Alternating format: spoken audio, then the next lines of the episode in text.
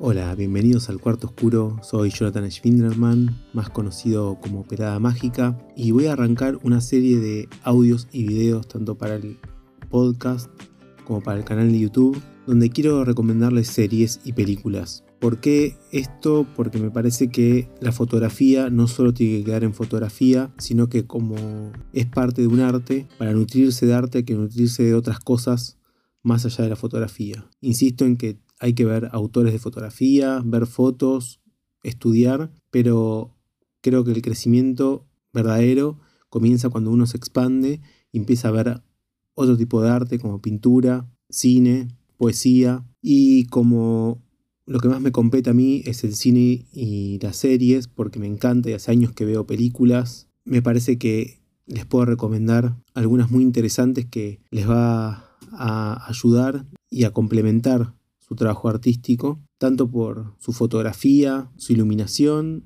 como por su guion y sus actuaciones. Seguramente haya muchas de estas series y películas que ustedes conozcan, muchas otras no, y espero que si las conocen, comenten si están de acuerdo o no con mis opiniones, y si no la vieron, que les den una oportunidad para, para verlas. Para comenzar, quiero hablar de una serie que a mí me fascina, creo que es una de las mejores series en la historia y es The Leftovers. Esta serie que se emitió por primera vez en 2014 y se terminó de, emitir en el 2017, serie de HBO, tres temporadas, primera y segunda temporada con 10 capítulos, la última con 8, capítulos de aproximadamente 55 minutos. Y esta serie es muy interesante por varios aspectos. Primero les voy a comentar un breve resumen de qué se trata. Es una serie que habla principalmente de la pérdida y de la fe y la creencia. Un 14 de octubre desaparece el 2% de la población mundial, de la nada, de un segundo para el otro,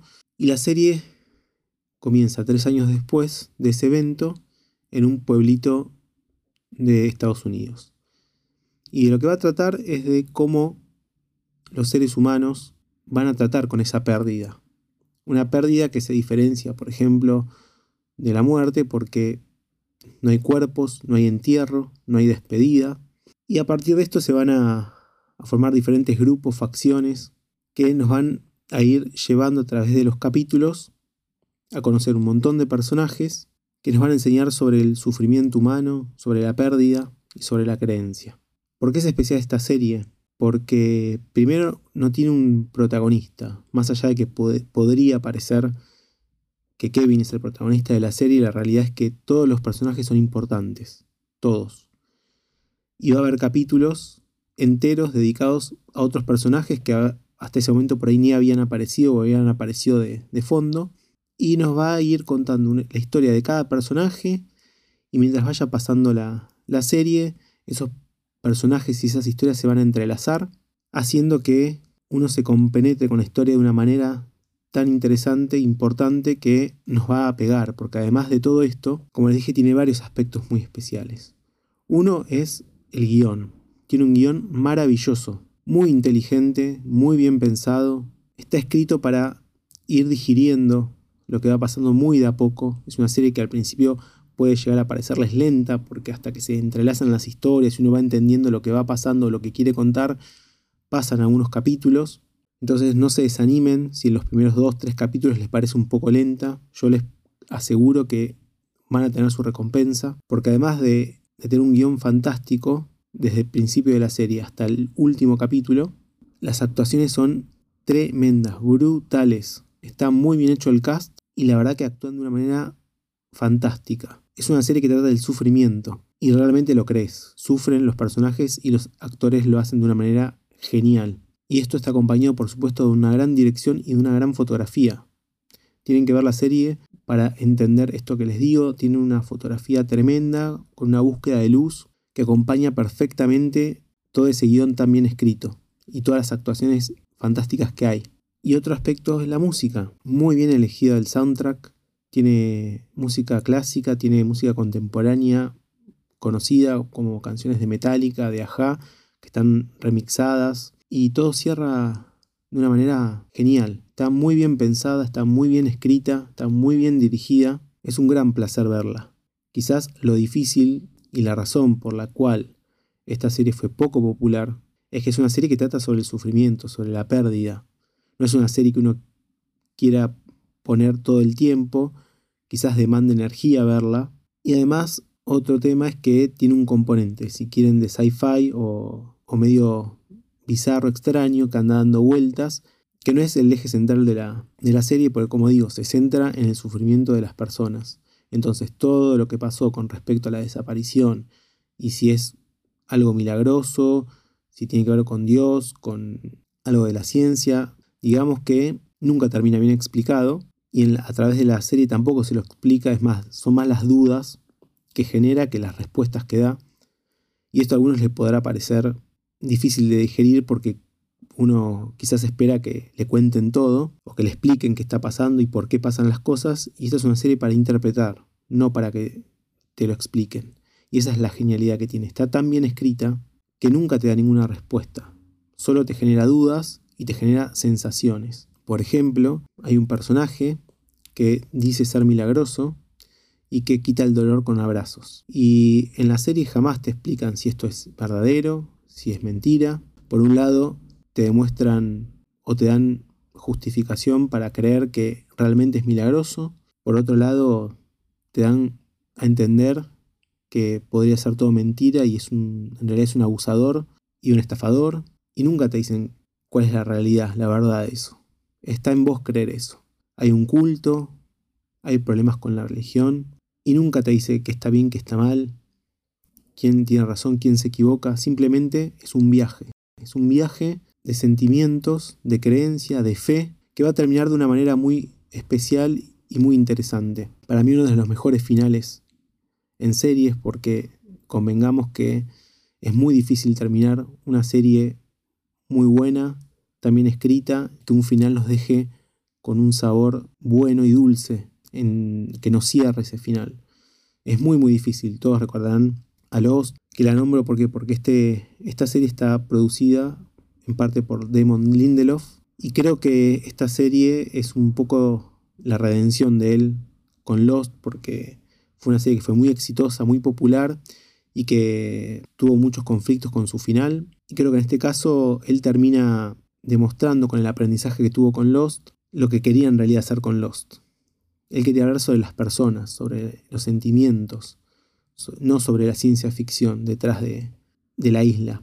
Y acá lo logra de una manera genial, acompañado por Tom Perota, que es el escritor de la novela, que cubre la primera temporada y después queda como productor junto a Lindelof, expandiendo el mundo en dos temporadas más con esa conclusión. Entonces, recapitulando, grandes actuaciones, gran dirección, gran fotografía, grandes actuaciones. Es una serie que no se pueden perder. Ahora vamos a hablar de spoilers, así que cuento 3, 2, 1 y vamos con los spoilers. Si no viste la serie, puedes dejarlo acá. Si la viste, te pido que comentes qué pensás sobre mis conclusiones de la serie y sobre el final. Tres opciones que se manejan, o tres teorías que se manejan sobre qué fue lo que realmente pasó. Una teoría es que Nora dice la verdad, que ella viajó a este mundo alternativo donde viajó el 2% de la población y que conoció o vio a su familia que ya había retomado una vida nueva, porque claramente, como dice ella, los que quedaron sufriendo más son los que quedaron acá, porque ellos allá ya perdieron todo y quedaron como huérfanos, y fue más fácil reencontrarse con la gente de ahí y generar una nueva vida.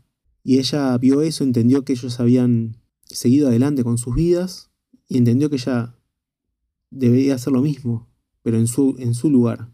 Por eso es que fue, encontró al, al científico que le construyó una nueva máquina y volvió. Este sería el final más, más bonito de pensar de que ella pudo reencontrarse con su familia y que decidió volver y que ahora después de muchos años va a darse una segunda oportunidad con Kevin. Pero hay dos teorías más. Una es que Nora miente, Nora no viajó, que en ese microsegundo, si van a ver la imagen, la escena donde se va llenando la cápsula donde ella está, está metida, justo al segundo final de llenarse la cápsula ella como que eleva la cara y grita algo que lo que parece ser, no se escucha, pero parece ser que dice stop, basta, y ahí se corta la imagen. Entonces nunca sabemos si ella realmente terminó el procedimiento o no. No, no, se, no se nos dice eso. Entonces nunca sabemos si ella realmente viajó o no.